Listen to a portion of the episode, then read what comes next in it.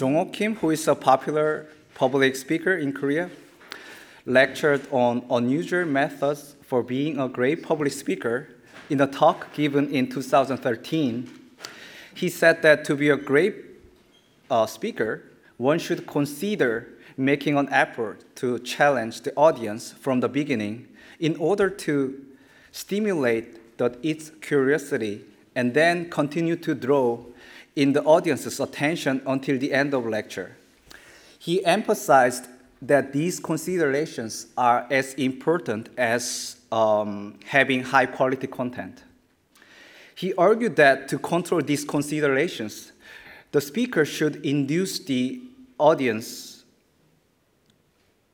to be engaged in a psychological process. Since I listened to his lecture, I have started applying the principles he presented, in particular, the concept of a psychological interactive process, into my pieces. A composer formulates strategy, strategy for how to bring the audience into his sonorities from the beginning, and then works out a way to encourage the audience to take an active part in a, such a process with the uh, performers. This step requires many devices in order to stimulate the audience's curiosity. The composer should de- uh, uh, devise methods of sustaining the audience's attention. The most important factor is that the performers execute the composer's strategies and follow his her intentions as expressed on stage. So, to utilize this psychological process, speaking in the abstract, music should lead the audience, but not be easy to follow. Music should involve many questions and psychological tricks. It should not always give the audience the expected answers and or solutions. It should provide many directions for listeners to follow, but should not let them take any shortcuts. Music should contain perceptual confusions, but help the audience not to lose its direction. Speaking of perceptual confusions, I provide incomplete, ambiguous perceptual elements to the audience in order to promote participation in what I have named a psychological interactive process. So each audience members engage in their own thoughts, creates their own perceptual mapping of sonorities, illusions, and or images. Their perceptual mappings will be accomplished differently depending on their own experiences, desires, traumas, and the level of their musical backgrounds. As an audience member achieves predictable perceptual mapping in, in his own way, I attempt to undermine this perceptual mapping and lead him or her in other unpredictable directions. The structural mapping of sound should be well planned. This is why I, I emphasize structural shapes and strategy when I compose. Not only unconventional elements, but also the traditional basic uh, musical components must be organized with equal care. So um, I want to, so first of all, I would like to show a good example of George Aperghis's piece, which is effectively applied by a psychological interactive process. Please watch this video in terms of how George Aperghis mapped out the strategies and structure with psychological tricks to stimulate its, its curiosity, and then continue to draw in the audience's attention. And then how the audience take an active part in a, such a process with the performers. I'm gonna play until two minutes.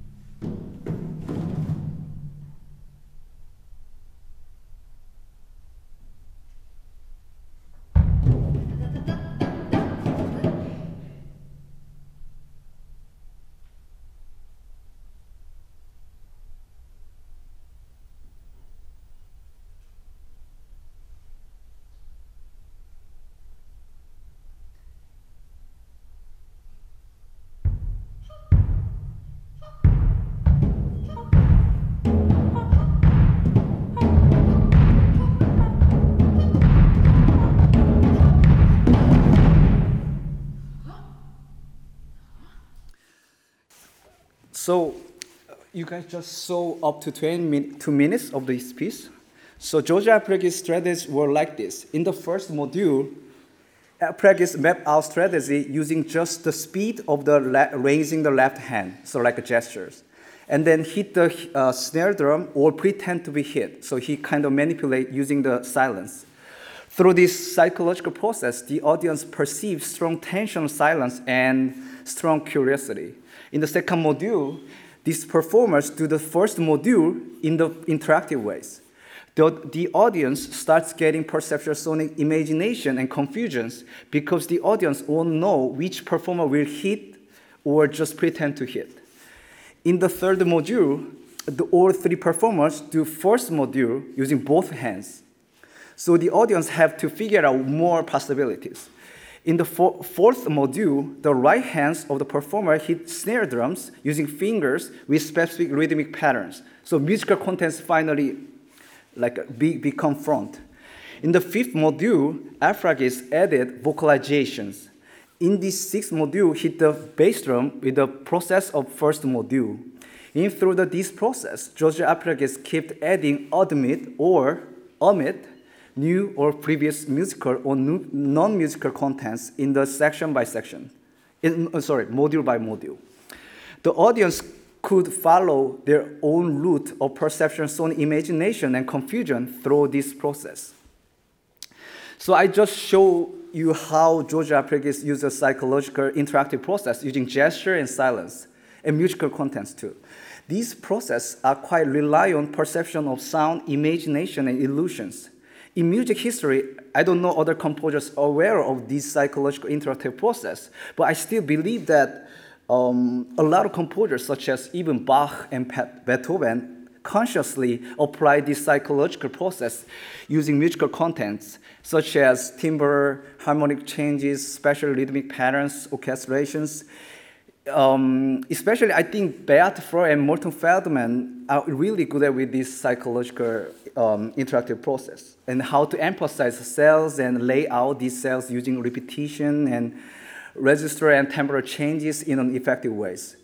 So I so um, I so this is very important. It has a very big function for the my pieces, and then I kind of I wanted to.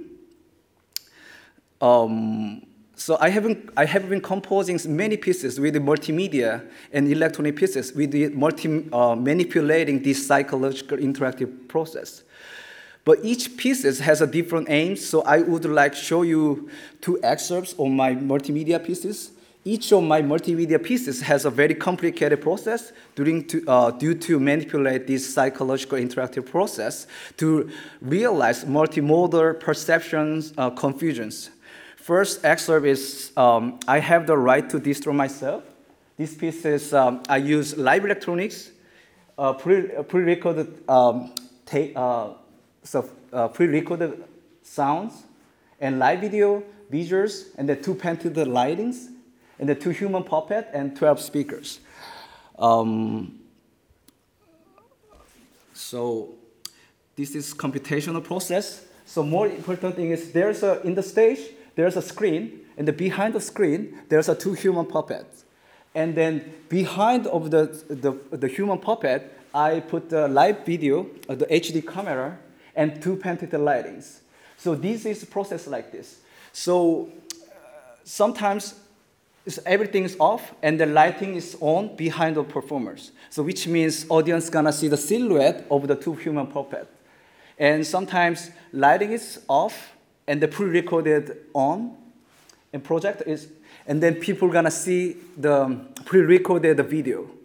And sometimes I write is on, and then live electronics on, and the people gonna see uh, behind of the, uh, the, the, the, the, the screen.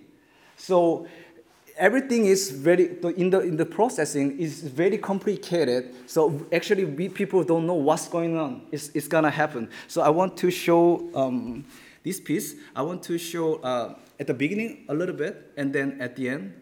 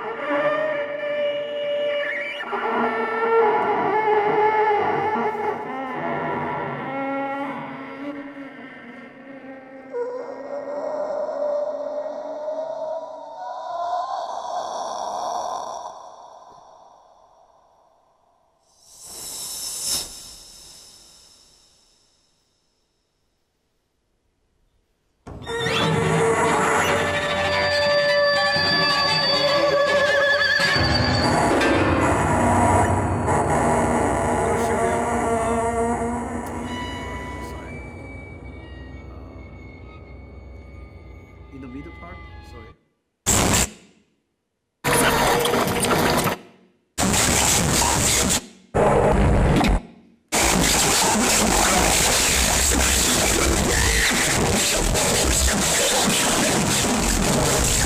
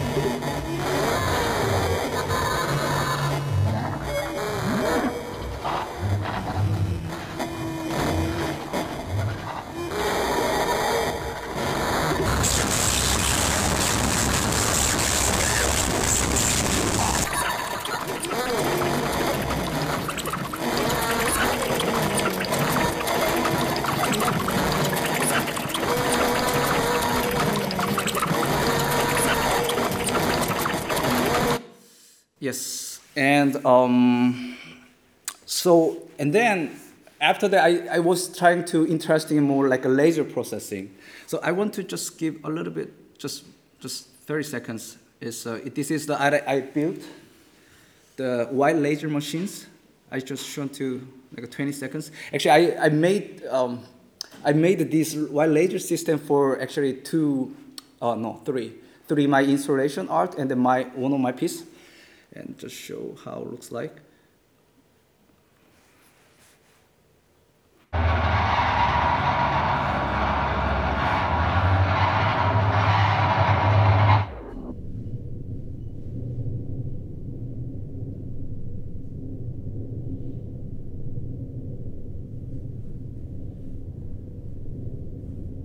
Yes, so um, I want to show one of my other pieces is uh, I composed this piece is for three white lasers and then three painted lightings and then one performer and um, then live video processing or pre-recorded video processing and then also with uh, a live uh, clarinet player so this piece is um, you will see um, so performer is I, there are many prisms. So performer is kind of like a, like a making toy on the stage with a white lasers, and the live video capture the, the, the, the processing and then make other like a like a distorted the image of the uh, um, white laser processing. So this is um, I want to show some excerpt.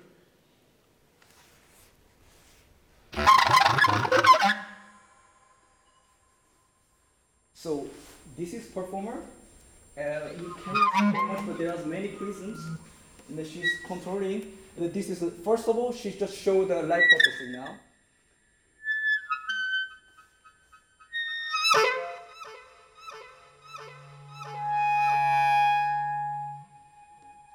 But this, I, I made my own algorithmic system, but this is not only just for, uh, this is not only just for like uh, mimicking. I am more interested in when I built the, the, um, the algorithmic structure, is these lighting uh, processing and then live video processing a little bit is much more like independent.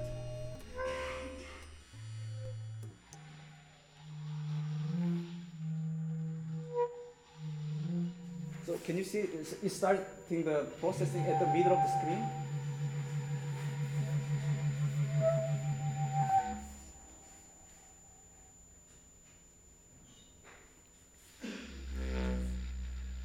Want to show you more.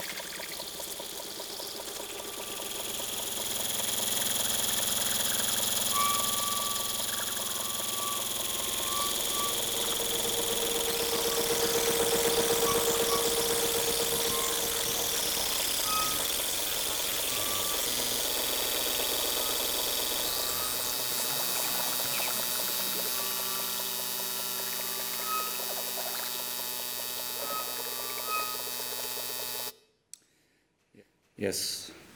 Do you have any questions? Thank you very much, Honjo Jung. Thank you.